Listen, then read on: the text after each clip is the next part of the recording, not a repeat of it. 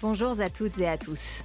Bienvenue dans Cosmicronix, un podcast qui ambitionne de proposer à nos auditeurs une autre façon de penser et de vivre l'astrologie, notamment dans son orientation psychologique et socioculturelle. L'astrologie, c'est comprendre le monde d'aujourd'hui grâce à un outil millénaire et étonnamment pointu. Un outil, au demeurant, dont se sont servis bon nombre de grands esprits de l'histoire. L'astrologie vient nous rappeler que pour mieux avoir les pieds sur Terre et changer le monde, il convient d'aller faire un petit tour dans les étoiles. Je suis Léa, astropsychologue, et j'anime ce podcast avec Mathilde, une superwoman entrepreneuse et passionnée d'astrologie.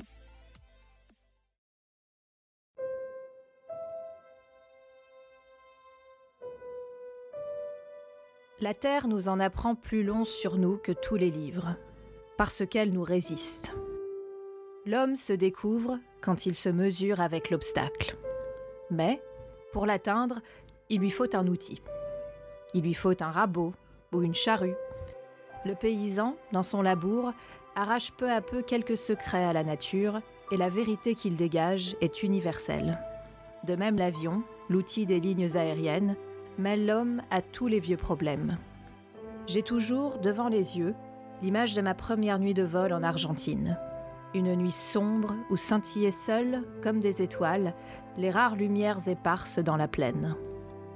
Chacune signalait, dans cet océan de ténèbres, le miracle d'une conscience. Dans ce foyer, on lisait, on réfléchissait, on poursuivait des confidences. Dans cet autre, peut-être, on cherchait à sonder l'espace, on s'usait en calcul sur la nébuleuse d'Andromède.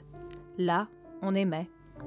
De loin en loin luisaient ces feux dans la campagne qui réclamaient leur nourriture.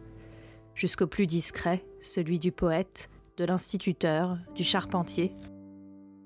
Mais parmi ces étoiles vivantes, combien de fenêtres fermées, combien d'étoiles éteintes, combien d'hommes endormis. Il faut bien tenter de se rejoindre, il faut bien essayer de communiquer avec quelques-uns de ces feux qui brûlent de loin en loin dans la campagne.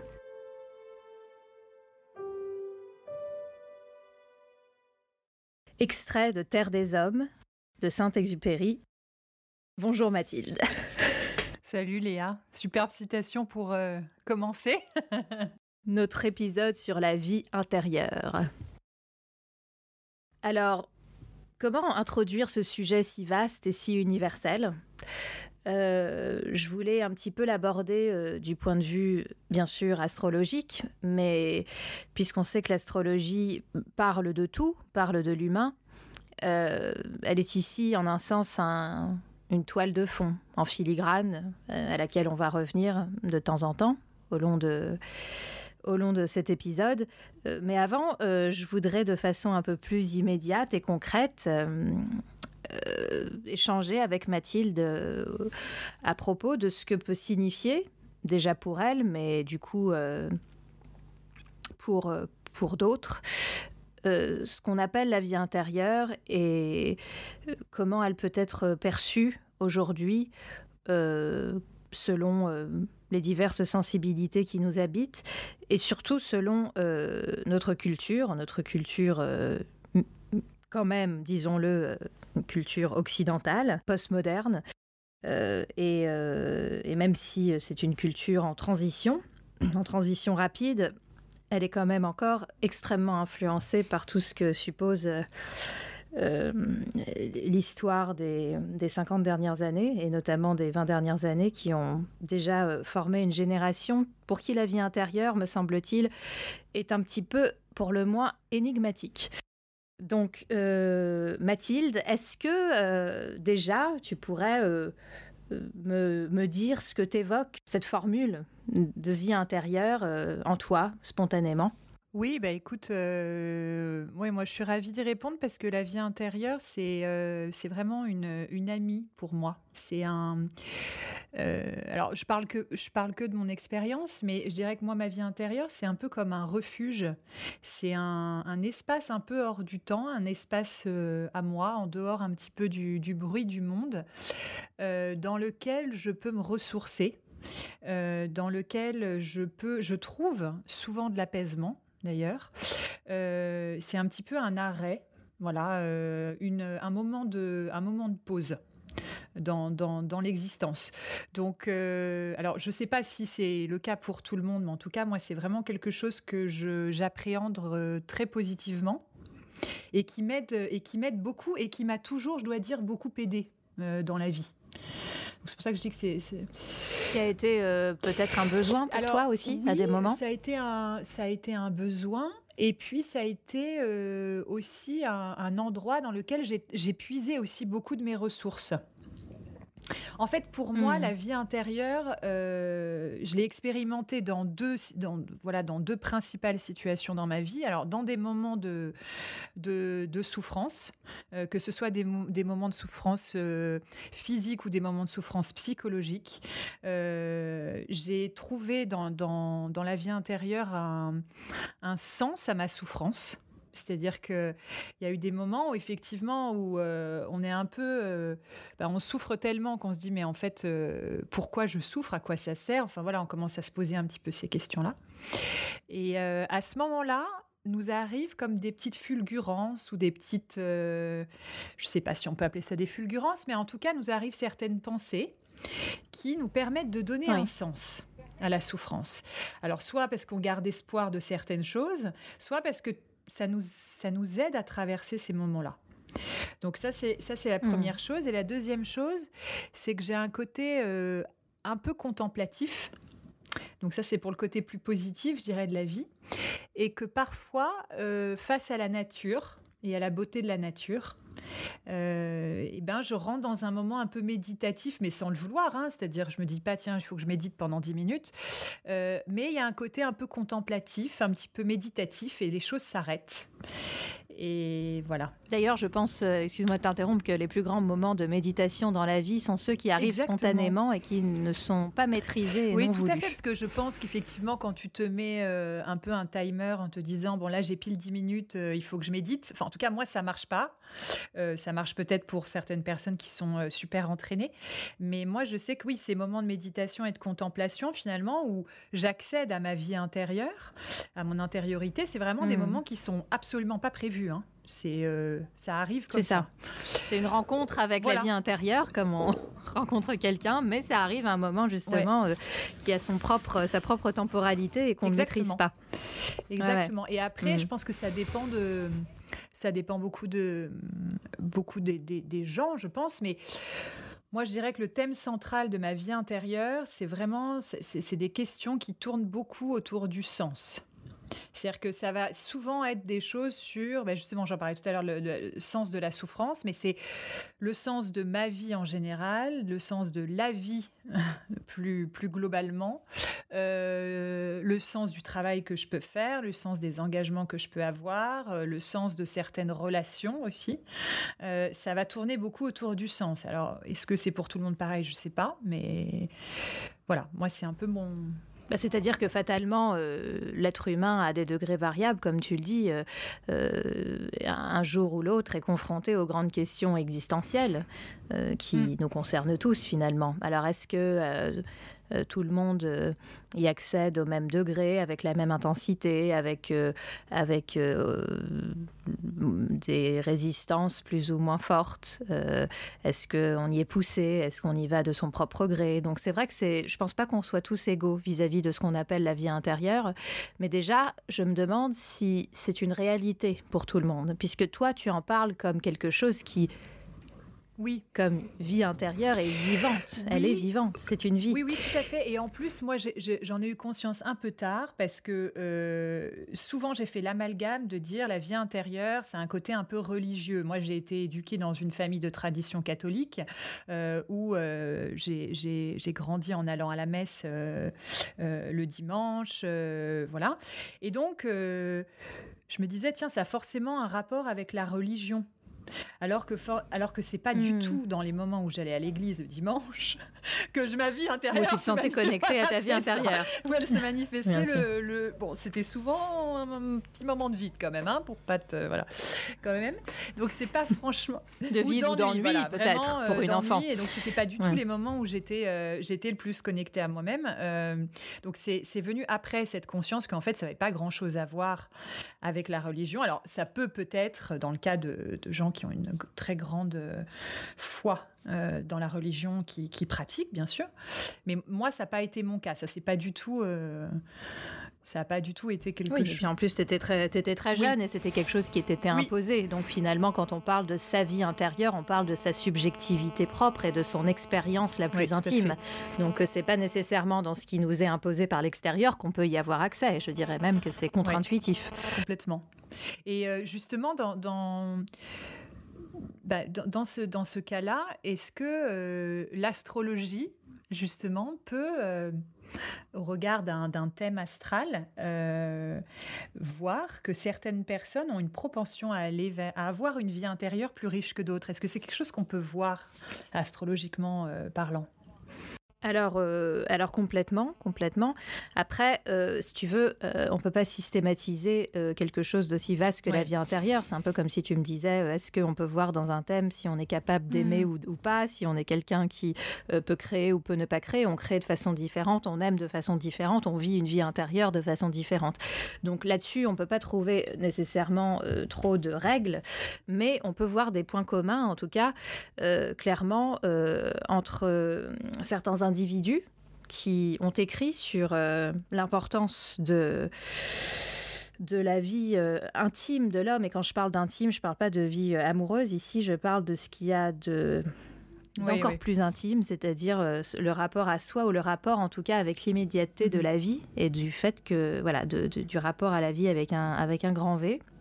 On l'appellera comme on veut. On peut l'appeler le la vie, on peut l'appeler Dieu, on peut l'appeler euh, la, transcendance, on peut l'appeler le sens, euh, on peut, l'appeler l'instant. Toujours est-il que euh, c'est un rapport avec ce qui, part, ce qui est, avec l'être. Et ce rapport-là, euh, effectivement, euh, il peut être, euh, comment dire, analysé astrologiquement parlant ou deviné, hein, parce qu'encore une fois, c'est pas parce que on a ces signes-là, ces éléments-là marqués dans le thème astral qu'on a nécessairement une vie intérieure extrêmement riche. Ça dépend de quelques autres facteurs, et, je n'insisterai jamais assez sur le fait qu'un thème est, est, très complexe. Donc, il faut toujours qu'il y ait plusieurs recoupements pour qu'on en vienne à une conclusion.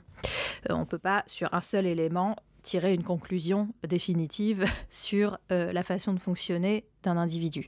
Ceci étant, j'ai regardé un petit peu euh, le thème hmm. de trois personnages célèbres. Alors peut-être qu'il y en a que vous ne connaîtrez pas, dépendant des auditeurs. ceci étant, les trois sont célèbres. Les trois ont chacun à leur manière vécu une vie intérieure euh, par nécessité ou par euh, caractère forte. Euh, ce sont donc l'écrivaine anglaise Virginia Woolf. alors ça, je mhm. pense que tout le monde la connaît, l'héroïne nationale décédée en 2017, Madame Simone Veil.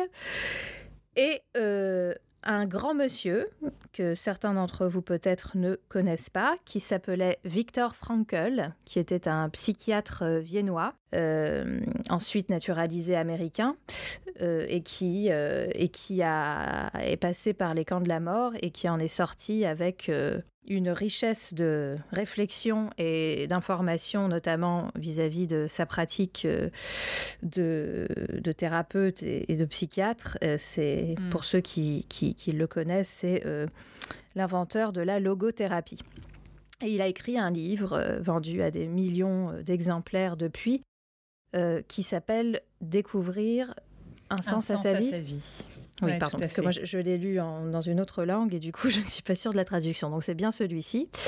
Euh, c'est un petit livre que je, conseille à, tout à chacun de, lire ah puisqu'il nous concerne tous.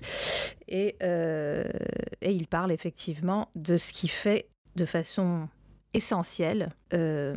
Le sens de la vie de l'homme, quelle que soit son éducation ou sa culture, qu'est-ce qui fait que il a encore l'envie, l'envie d'avancer, mhm. malgré les pires circonstances. Et donc, du coup, ces trois personnes euh, ont euh, effectivement euh, ce qu'on appelle les maisons astrologiques liées à l'élément eau. Ils ont des, des maisons d'eau assez investies. je m'explique. Pour ceux qui nous ont suivis sur euh, l'épisode d'Harry Potter consacré aux éléments, nous avons parlé de l'élément eau. Et nous avons parlé du fait que c'est l'élément à la fois le plus inconscient, mais aussi euh, parce qu'inconscient, le plus euh, à même d'être à l'écoute de ce qui n'est pas justement la sollicitation de la rationalité, de la productivité du monde, mais bien une écoute beaucoup plus, on va dire, sensible et une réceptivité euh, particulière vis-à-vis des, émotions profondes de l'humain. Et, ce sont aussi les maisons de l'inconscient, donc je le répète, donc la maison 4, la maison 8 et la maison 12 sont des maisons liées respectivement aux signes du cancer, du scorpion et des poissons. Et donc, euh, c'est vrai qu'il y a des, différences euh, majeures entre les thèmes de ces trois personnages, mais euh, chacun ont de façon plus ou moins accentuée. Enfin, Virginia Woolf, elle, a, elle avait, pardon, une, deux, trois, quatre, cinq, six si on met Chiron de côté, cinq, cinq planètes en maison 12, c'est assez énorme. La maison 12, euh, je ne vais pas rentrer trop dans la symbolique de la maison 12, mais euh, je dirais simplement que c'est la maison de l'inconscient collectif, euh, notamment, et, et d'un de, certain isolement pour pouvoir, en fait, quelque part, in fine, être à l'écoute de l'universel et, de la et du transcendant quelque part un besoin de se couper du monde, et c'est aussi la maison d'un certain mysticisme au sens large, c'est-à-dire euh, une quête de, de l'unité, une quête de l'unité euh, dans l'existence euh, qui demande à des moments de par l'hypersensibilité qu'ont les personnes qui sont très touchées de la maison 12, un retrait du monde pour pouvoir quelque part euh, le ressentir tout en, en le digérant, en l'assimilant, en y donnant un sens. Euh, mais ça, je pense qu'elle elle l'illustre très très bien, Virginia Woolf, parce que euh, dans, son, dans son livre Une chambre à soi, justement, elle déplore hein, que les femmes n'ont pas, pas assez accès à, l'écriture, en fait, euh, à cause de leurs conditions matérielles et du fait qu'elles n'aient pas le temps, hmm. puisqu'elles sont obligées de s'occuper du, du, foyer. Et donc, elle dit, c'est ce qui est quand même très représentatif. Elle dit difficile pour les femmes de voyager seules euh, pour pouvoir avoir accès à leur esprit. Euh, difficile pour les femmes de s'installer en terrasse tranquillement et pour prendre le temps de réfléchir devant un petit café. et difficile aussi pour les femmes d'accéder à la bibliothèque par manque de temps, donc de pouvoir découvrir et de pouvoir s'y instruire. Voilà. Donc c'est c'est quand même euh, elle prône effectivement le côté ben voilà, il faut que il faut pouvoir s'évader et la vie de l'esprit aussi, qui était très très, qui était un luxe en fait. Euh, il y a encore peu de temps pour les pour les femmes. Oui. tout, à fait. qui est encore un luxe pour beaucoup de femmes euh, sur Terre aujourd'hui encore, malheureusement. euh, mais, mais on progresse, on progresse, on, on espère en tout cas. mais c'est vrai que quand, quand, quand tu évoques ça, même le, le, le, temps à soi dans une, sur une terrasse de café pour juste oui, voilà, euh, juste pour avoir la, possibilité de euh, de ben voilà de créer et même de prendre le train ce qui me fait ce qui me fait repenser à, à J.K. Rowling justement à Harry Potter où effectivement cette idée euh, de Harry Potter lui est venue justement en prenant en, prenant, le train, seul. Imagine qu'elle soit avec un petit copain à ce moment-là Harry Potter n'aurait jamais été né. Mais quelle horreur quelle perte pour l'humanité. C'est ça. et donc ce qui est drôle c'est que là Virginia Woolf quand même vraiment quelques temps avant le le, signifiait déjà. Et donc, elle fait part effectivement du fait que les femmes, pour pouvoir créer et pour pouvoir s'investir dans l'écriture, avaient besoin d'argent et d'une chambre à elle où elle pouvait avoir une clé et qu'elle puisse fermer pour justement ne pas être dérangée par la famille et, euh, tout ce qu'elle devait, euh, qu'elle devait faire. Donc, euh, elle militait vraiment. Oui, c'est un manifeste féministe, ce, ce livre, quasiment. Est-ce que tu, tu, as pu voir dans son, dans son thème, Léa, au-delà du fait qu'elle est. C'est six planètes, c'est ça, en maison 12 Cinq planètes en, en, maison 12, et Chiron en plus, qui est un point important dans le thème, mais qui n'est pas exactement une planète.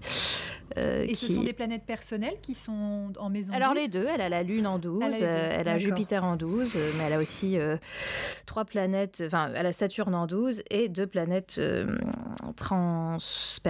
Neptune et Pluton en 12. Donc ça fait un bon paquet. Hein ça fait, elle, elle, avait une grande, grande, grande maison 12. Et puis, euh, et puis la maison 4, qui est aussi euh, la maison, une maison de, de l'inconscient, mais d'un inconscient beaucoup plus personnel, qui est la maison euh, tout à fait en bas du thème, la plus, la plus au nord, enfin au nord, tout est inversé en fait dans un thème astrologique. Hein, donc le nord est au sud et le sud est au nord. Donc en fait, les maisons que l'on voit. que ça soit plus simple. voilà, c'est ça histoire de juste pour le plaisir de la complication. elle avait une planète très importante pour elle, puisqu'elle était verso, soleil verso, le maître de son soleil, Uranus, était en maison 4 au fond du ciel.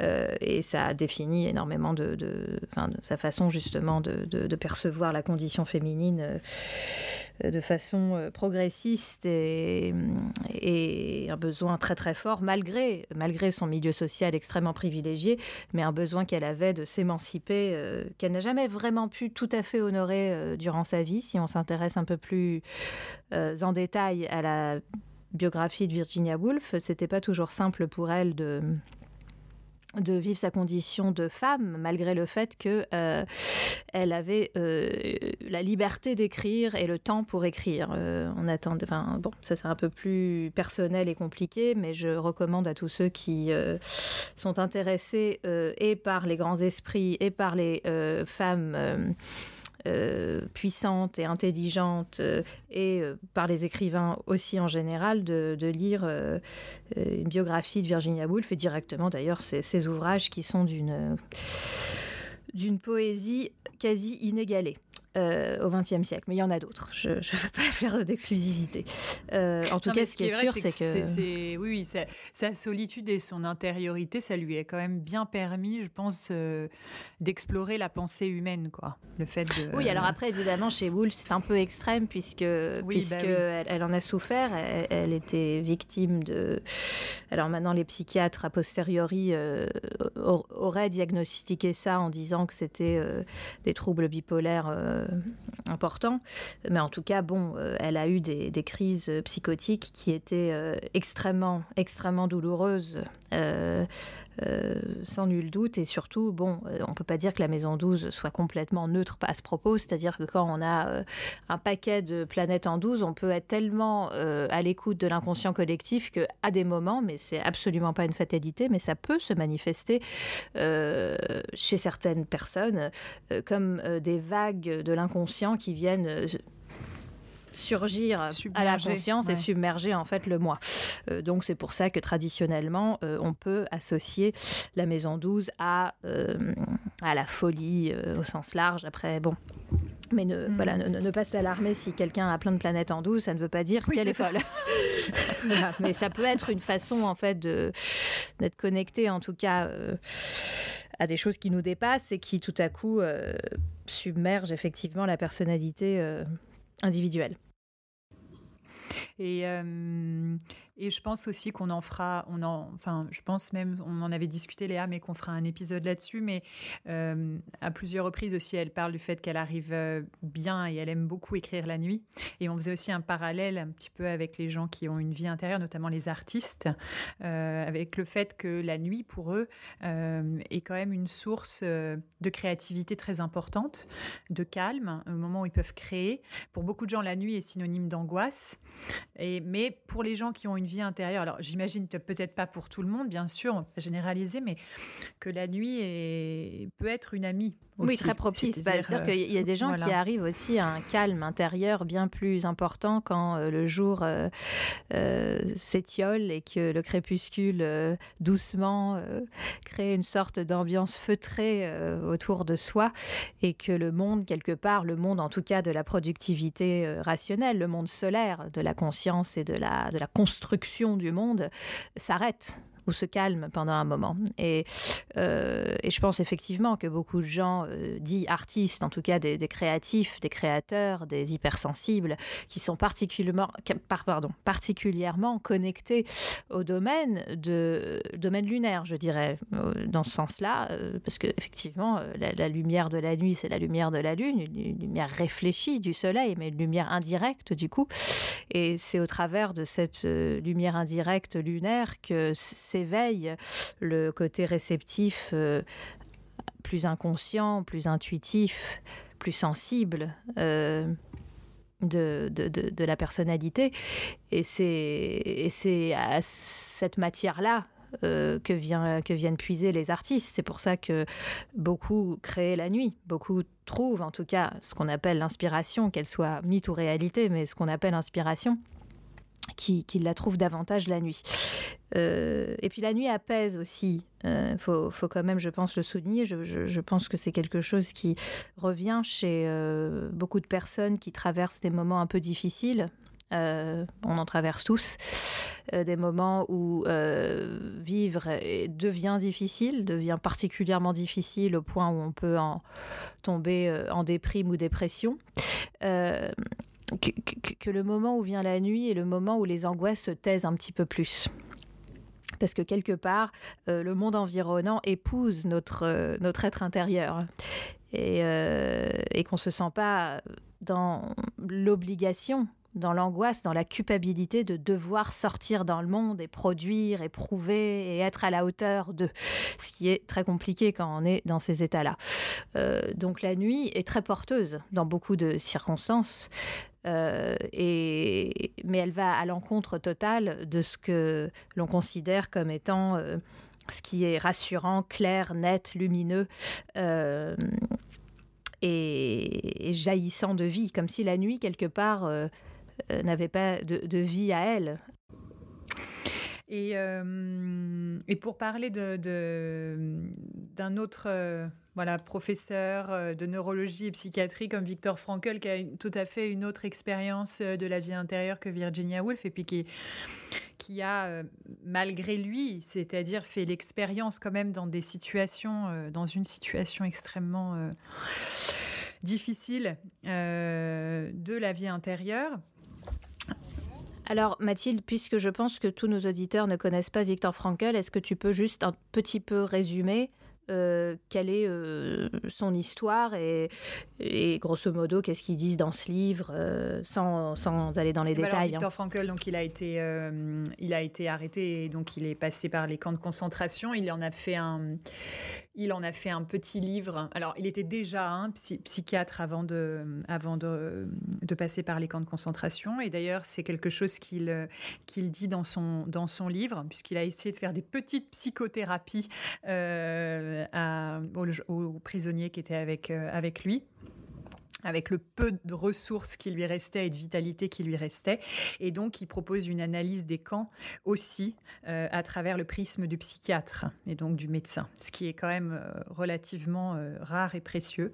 Donc, ce petit livre relate deux choses. La première chose relate son histoire, c'est-à-dire vraiment ce qu'il a vécu euh, pendant euh, les camps euh, de la mort, avec, je dois dire quand même, une précision dans les ressentis, et c'est ce que tu disais très justement, je pense qu'il a beaucoup de, de signes d'eau parce qu'il parle très très souvent du... Et d'ailleurs le mot ressenti, le mot sensible revient très souvent dans, dans, son, dans son récit. Alors c'est marrant chez Frankel, je, t'interromps deux minutes parce que son soleil et sa lune sont en feu.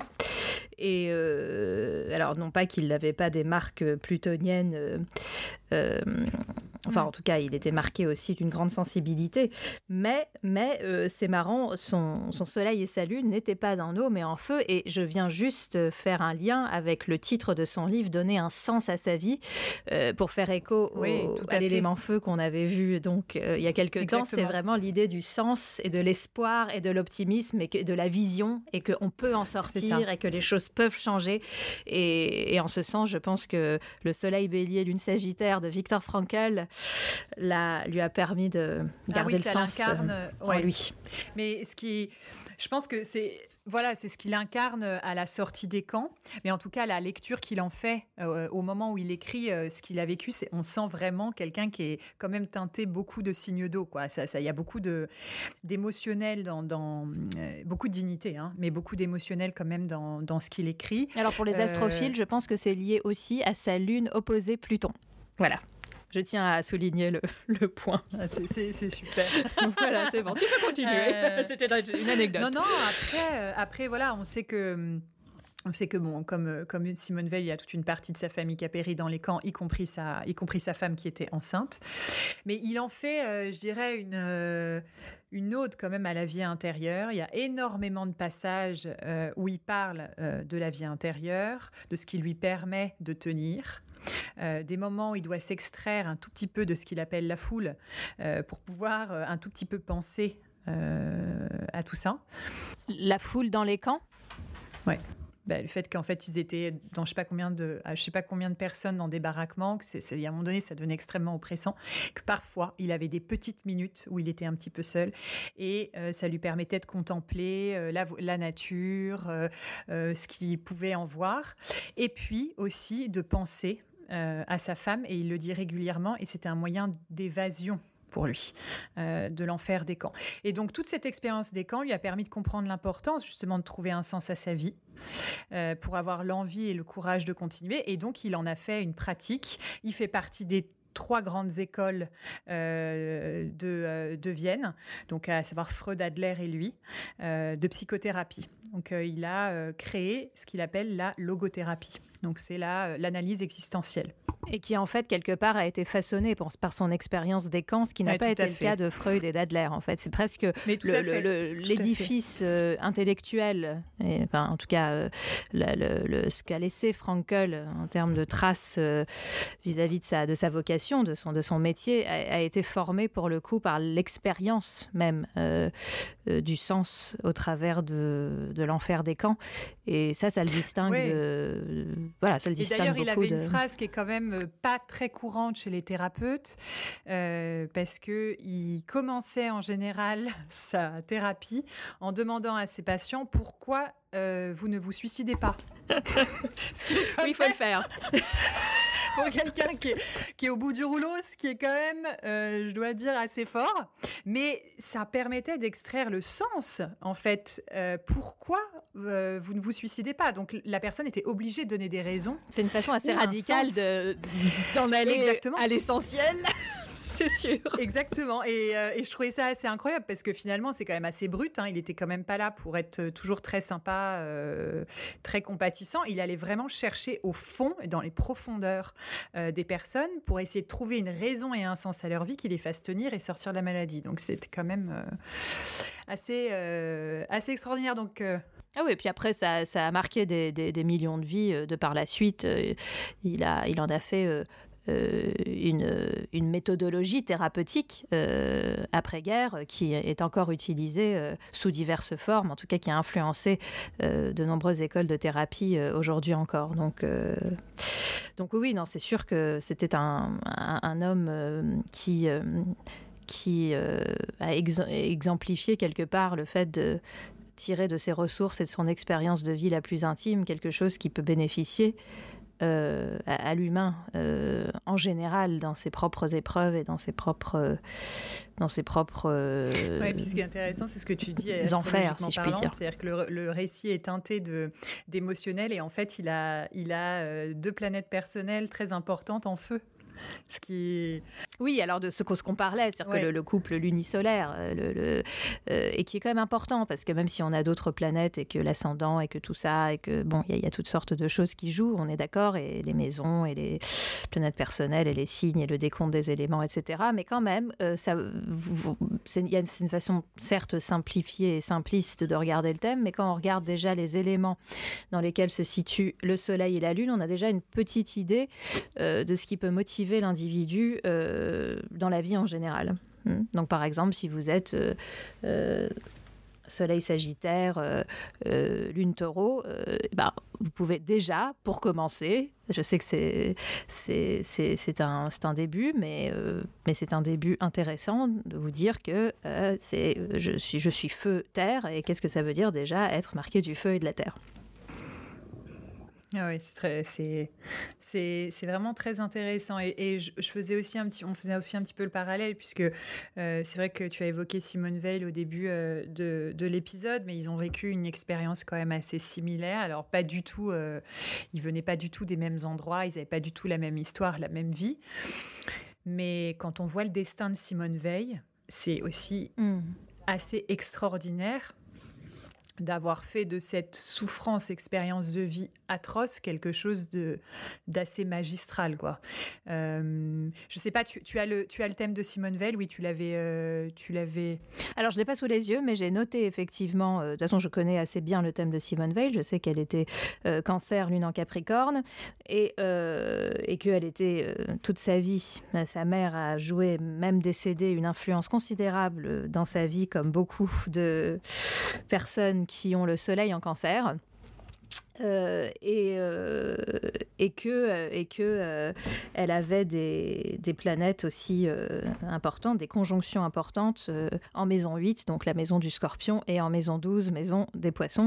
Donc les maisons d'eau reviennent, et c'est important aussi de, de, garder un peu ça en, fil rouge. Hein, c'est ce que je disais au départ. Le, point commun de ces trois personnages, c'est d'avoir des maisons d'eau investies. et son soleil cancer a pour maître la lune en Capricorne qui elle-même a pour maître Saturne, qui lui est en maison 4, pour ceux qui, sont, qui veulent avoir des petits outils euh, astrologiques. Donc les trois maisons d'eau étaient, étaient, étaient, étaient, assez importantes pour euh, Simone Veil. Donc elle avait une, capacité à aller puiser dans ses ressources émotionnelles, parce que je crois finalement, euh, quand on, synthétise un petit peu... tous les témoignages, tout, euh, toutes les informations, tous les récits euh, des vies euh, qui, qui, ont connu le pire et qui s'en sont relevées, on voit quand même que c'est finalement une certaine hypersensibilité qui a dû, qui, qui, qui, qui n'a qui a permis en fait aux, gens de survivre. On dit souvent, oui, les, plus, les, les, les personnes les plus les plus sensibles, les personnes les plus morales, les personnes les, les, mieux sont toutes mortes dans les camps et ceux qui étaient durs, forts, euh, euh, impitoyables ont survécu parce qu'il fallait l'être impitoyable. Je, pense que c'est un peu schématique de, de, de, le dire, mais beaucoup de survivants l'ont dit. On dit c'est, ce sont les, les meilleurs sont partis et ceux qui étaient un peu des, des, euh, enfin des, des, des survivants qui, qui, se battaient parfois euh, de façon un peu euh, réduite, en tout cas à un état presque sauvage et primitif pour survivre, quoi, euh, et étaient jugés par eux-mêmes avant tout comme étant des personnes moralement plus répréhensibles quelque part. Euh, ou moins droite. Euh, ça, je, me permets, même si je, suis très loin de pouvoir me prononcer là-dessus, mais je me permets de penser que c'est un peu plus compliqué parce que des gens euh, comme Veil, comme Frankel, qui ont vécu l'expérience des camps et qui ont perdu leurs très proches dans les camps, ont eu à un moment donné sans doute un choix, un choix dont on ne peut même pas concevoir, nous qui n'ont pas eu cette expérience-là, mais un choix existentiel de se dire, OK, c'est soit la mort, soit la vie. Et si je choisis la vie, alors ça va être coûte que coûte la vie. Et ensuite, j'en ferai quelque chose à la sortie des camps. Il faut qu'il y ait, une sortie. C'est-à-dire qu'il faut déjà pouvoir envisager la sortie, mais parce qu'ils, étaient des, individus hypersensibles euh, à la souffrance, du coup, euh, du monde, euh, à leur propre souffrance, mais à la souffrance des autres et de ceux qui, qu'ils ont perdus, ils ont voulu universaliser cette expérience pour en faire quelque chose qui répare le monde. Alors, euh, je pense que pour le coup ici, leur hypersensibilité euh, les ont entre guillemets sauvés, puisqu'ils se sont dit je vais en faire quelque chose. Ça, ne sera pas pour rien. Et effectivement, ça, ça recoupe ce que tu as dit tout à l'heure, ça recoupe et l'empathie à la souffrance humaine et la responsabilité et le sens qu'on donne à ses actions et à ses choix. tout à fait, parce que si on pense à l'hypersensibilité, on, on, pourrait se dire que c'est des personnes qui sont faites facilement noyables en fait, sous leurs émotions et qui sont tellement perméables que en fait euh, les camps, ça, ça, les aurait peut-être détruits émotionnellement. Enfin, ils auraient jamais pu en faire quoi que ce soit, quoi. Mais c'est. Bah, je pense que ça a été le cas de beaucoup de gens qui ont péri parce qu'ils se sont dit à quoi bon Maintenant, enfin, c'est tellement horrible, il y a plus de, il y a plus de sens justement. Mais euh, mais certains, peut-être, à un moment donné, ont eu un, regain pour toutes sortes de raisons qu'on ne peut vraiment pénétrer. Mais il y a eu quelque chose de l'ordre d'un sursaut de la conscience, euh, de se dire euh, que il va, il va falloir survivre pour pour servir un but, effectivement. Et en ce sens. Ils ont vachement bien réussi. oui, et, parfois malgré eux, parfois avec une culpabilité, enfin souvent avec une culpabilité terrible tout au long de leur vie. Euh, d'avoir été ceux qui avaient survécu et pourquoi eux et pas les autres. Donc euh, euh, ça, ça pose la question aussi de d'une vie intérieure qui a dû être pour ces gens-là bien plus à des moments agités et douloureuses que la nôtre. Ceci étant, pour les êtres vivants que nous sommes, puisque ces personnes sont aujourd'hui décédées, la vie intérieure reste un lieu, un espace qui convient peut-être de, de, de, se réapprivoiser, puisque dans un thème, on voit que les maisons dont je parle, la maison 4, la maison 8 et la maison 12, euh, sont des espaces vides ou pleins, euh, selon qui, qui, qui, qui, qui a des planètes ou pas, mais ce sont des espaces en soi. je veux dire, euh, on n'a pas besoin d'être Simone Veil ou Victor Frankel ou Virginia Woolf pour. Euh, oui, pour aller les contacter. Non, ça, fait partie de la tapisserie de l'humain. Mais alors pourquoi est-ce que euh, elles ne sont pas avidement recherchées dans la société dans laquelle on vit? Ça, je ne sais pas, tu as une idée? Bah, Parce qu'on n'est pas du tout sur une société euh, qui prône l'intériorité, euh, à mon sens. Hein, euh, ni l'intériorité, ni, oui, ni la vie intérieure. On est beaucoup dans l'extérieur. On va rechercher dans l'extérieur des choses qu'on pense ne pas avoir en soi. Et, donc, euh, ça, ça demande aussi un petit temps de pause. Et on sait bien que la société dans laquelle on vit euh, n'aime pas tellement, en fait, euh, les temps de pause, voilà, le, ralentissement quelque part du monde. Ça me fait penser à un truc hyper que j'ai lu là il y a quelques temps, excusez-moi, je, n'en ai plus la source, mais que cette période de confinement que l'humanité a vécue a eu des effets assez divers selon les tempéraments. Et bien que ça n'a pas été une période facile, loin de là, euh, les, personnalités dites euh, introverties en ont euh, bénéficié d'une façon qui, pour eux en tout cas, leur ont paru être un, moment propice à beaucoup de choses, tandis que ceux qui ont une tendance beaucoup plus sociable et extravertie ont eu de grandes difficultés à vivre cette période. Mais c'est pas étonnant parce que je pense que quand on est très sociable, très extraverti, très dans le monde, on a du mal à se connecter à soi. On, a, on, a, on va chercher euh, tout le temps à l'extérieur et ça, ça peut dénoter euh, éventuellement une difficulté à se connecter à soi. Et là, la crise du Covid a forcément été obligée à un moment donné de faire un arrêt euh, dans les vies à peu près de tout le monde. Donc oui, je pense qu'il y a des gens qui ont plus ou moins bien vécu le... oui, mais surtout qu'il y avait comme un une analyse de certains, de, certains sociologues et, psychologues, comme quoi le post-Covid, enfin le si jamais, enfin, il n'y aura pas vraiment peut-être de post-Covid, mais en tout cas le post-confinement. non, mais disons de, de, vie, de reprise en tout cas d'une vie sociale, sociale euh, plus normale. Euh, sera difficile pour les personnes qui sont de naturel introverties, puisque quelque part cette période leur a légitimer leur, leur tempérament. Ils, ont pu le vivre, euh, puisque tout le monde devait le vivre. Alors, euh, c'était pas anormal d'être introverti. C'était euh, la situation imposée à tout le monde, d'être chez soi, à l'intérieur, confronté à son intériorité.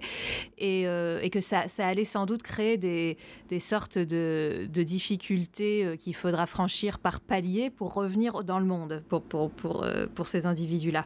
Mais ça, ouais, ça m'étonne pas parce qu'on parle beaucoup du confinement et des ravages que ça fait sur la santé mentale et, c'est sérieux et très réel. Mais effectivement, on parle pas tellement de l'après. Mais je pense que l'après, ça va pas être si simple de reprendre une vie normale pour tout le monde. Non, pas pour tout le monde. On a tellement été empêchés. C'est ça. Euh, pendant un an, euh, empêchés, euh, voilà, de, de, faire plein de choses que finalement quelque part on s'y est un peu habitué. Alors, même si c'est très contraint hein, et c'est forcé, voilà, mais je pense qu'on on s'y est un petit peu habitué. Et du coup, le fait de, de repartir comme une vie comme avant, je, pense effectivement que ça va pas être très simple. Et justement, j'avais une dernière question pour toi, Léa. Est-ce que c'est possible de ne pas avoir de vie intérieure? Est-ce que c'est, est-ce que dans un thème, on peut voir, par exemple, quelqu'un, une personne qui n'a pas propension à vivre, à avoir une vie intérieure. Parce qu'il y a des gens, ça leur parle pas du tout le sujet. Enfin, je pense que. Oui, bah, alors, euh, je pense que là encore, c'est une addition euh, euh, d'une éducation et d'un tempérament qu'on peut plus étudier via le thème. là aussi, je voudrais pas systématiser parce que je risque de, de dire des erreurs et c'est pas le but. En revanche, il peut effectivement avoir des thèmes qui montrent une, un, fort euh, besoin, une forte identification à l'activité, à la productivité, à la proactivité dans le monde et qui suppose du coup euh, un, refus ou un mépris ou une angoisse ou une résistance au temps qu'on appelle des temps vides, des temps morts, mais qui, en tout cas pour des gens euh, qui ont cette vie intérieure vivante et consciente en eux, ne sont loin d'être des temps morts, sont les temps nécessaires. Euh, et les respirations nécessaires et peut-être les temps les plus intenses que l'on puisse vivre dans la vie. Oui, oui, tout à fait. Pour certaines personnalités, c'est compliqué de comprendre ça, puisqu'en faire l'expérience euh, leur est étranger et leur font peur, et on peut le voir effectivement dans des thèmes qui pourraient avoir une tendance euh, euh, chez certaines personnes qui sont très identifiées à l'action et à la relation. Euh, sociable, sociale en général. Je ne parle pas de la relation euh, intime, je parle de la, sociabilité et, euh, et, de la communication, d'avoir tendance à toujours se projeter hors de soi. Alors c'est important de se projeter hors de soi, mais, mais pas par excès. Et, je pense que le fait de revenir en soi et de vivre avec soi-même et d'être euh, à soi-même son meilleur ami n'est pas quelque chose de très simple puisqu'on est une société qui, si on devait un petit peu faire le thème de notre société, ce qui serait compliqué à, établir hein, parce qu'on n'a pas de coordonnées de naissance pour notre société, euh, ce serait sans doute un de ces thèmes qui a tendance à toujours chercher euh, euh, la croissance économique, euh, malgré tous euh, les, effets terriblement adverses que cela a sur une autre partie du vivant. Le, besoin de construire de nouveautés, de, de, de, percer de nouvelles idées, de nouvelles relations, de cette, cette espèce de boulimie de, de, mouvement, en fait, euh, et, et, de, surinformation qui nous sollicite toujours en dehors de nous-mêmes. Euh, on est dans une société aujourd'hui malade d'information, malade de variété, malade de quantité, et il est quasiment impossible, à moins qu'on soit extrêmement ferme avec soi-même pour euh, réserver ces espaces à soi, ces espaces où on est simplement en lien avec ses pensées, ses émotions, ses ressentis. Euh, et, du coup en lien avec le monde. Hein. Moi, je, je, perçois mal, enfin en tout cas euh, euh, si, je peux parler pour mon propre compte, euh, j'ai du mal à envisager une vie où je ne peux pas me retirer à un moment donné du bruit de la foule pour pouvoir vraiment savoir où je vais, ce que je ressens, comment je me positionne vis-à-vis des choses, et ensuite comment je reviens au monde de, de la façon qui, qui, hmm. qui est authentique, qui est honnête, qui, est, qui me convient. Oui, oui, parce que hum, il y a une différence, effectivement, je pense, entre être, ce que veut dire être en relation. Euh, parce que, effectivement, c'est pas parce qu'on est dans une espèce de boulimie de rencontres sociales, euh, euh, tout le temps à l'extérieur, tout le temps avec des, des personnes et tout ça, qu'on est vraiment en relation. Oui, alors ça, ça pose, euh, ça pose la question quasiment d'un épisode, je dirais. Et ouais, tout à fait, parce que en fait, c'est ça, c'est pas parce qu'on a, on est extrêmement, on a une vie extrêmement riche euh, euh, et ou mondaine, relationnelle, que on sait être en relation. Et ça, je pense que c'est un vrai sujet, effectivement, de, de, nos sociétés actuelles où on est, en fait, on est un peu bouffé par le monde et en même temps, on n'a jamais été autant seul aussi. Aussi. Parce que, euh, par exemple, Paris, c'est quand même la ville où en fait, on est brassé par le monde toute la journée, mais on ne connaît pas nos voisins, quoi. Absolument. Ce qui est quand même aberrant. Enfin, euh, et, Paris, on est vraiment le, le enfin, la solitude à Paris, elle est réelle, quoi. Alors que c'est une ville où ça grouille de monde toute la journée, quoi. Donc il y a vraiment un paradoxe assez, euh, effectivement, assez important. Et je trouve que la vie intérieure en ça est très intéressante. C'est vrai qu'elle permet, parce qu'on retrouve le lien à soi, de, retrouver le lien au monde. Mais tout à fait. Mais je pense que d'ailleurs notre société, euh, en tout cas nos générations, sont malades de solitude aussi parce qu'elles sont malades de vie intérieure, enfin qu'elles n'ont pas de, qu'elles n'ont pas de vie intérieure. Je, dès le moment où on arrive à, rentrer en relation avec soi, mais dans une, je ne parle pas d'une relation narcissique qui n'est pas une relation, une, un dialogue avec soi réel, être, que on, apprend euh, à, vivre avec soi d'une façon intégrale et, bienveillante et authentique, alors le sentiment déjà de solitude n'est plus du tout le même. Mm-hmm.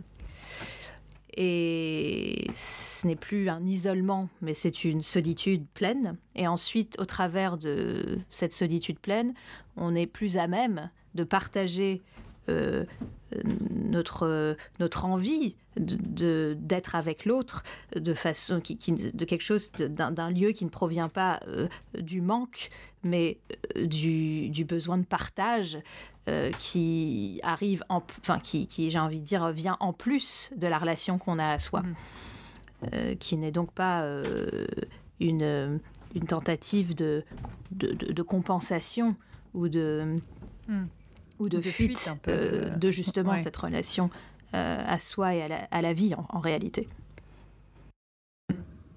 Bah écoute Léa, on va s'arrêter là parce que on a, on a, un, peu, dépassé, le, temps, Mais après tout, voilà. Désolée, mais on s'est un peu emballé sur la, la vie intérieure. ne se borne pas à des, euh, à des deadlines précises. Exactement. Y a exactement. C'est le rythme intérieur. Bon, en tout cas, on espère, on espère vraiment que cet épisode vous a plu. Euh, voilà, n'hésitez pas comme d'habitude à nous faire des petites, euh, des petites remarques ou des petits commentaires si vous le souhaitez. Et puis en plus, j'ai l'impression que là, on a soulevé pas mal de thèmes qui vont nous qui, pourrait faire l'objet de prochains épisodes. ah bah complètement. Alors là, je sais pas, on a une liste là pour le reste de l'année 2021. C'est bon, j'ai tout noté. Et puis évidemment, évidemment, ça nous ferait plaisir et ça nous aiderait si vous notiez notre épisode euh, avec 5 étoiles de préférence, si vous en avez qu'une seule, si vous pouvez vous abstenir, ce serait sympa, euh, sur euh, Apple Podcasts ou et nous laisser un gentil petit commentaire auquel nous nous réjouirons de répondre sur les réseaux sociaux. merci beaucoup de votre écoute. Euh, bonne lecture, bonne vie intérieure et on vous dit à très bientôt.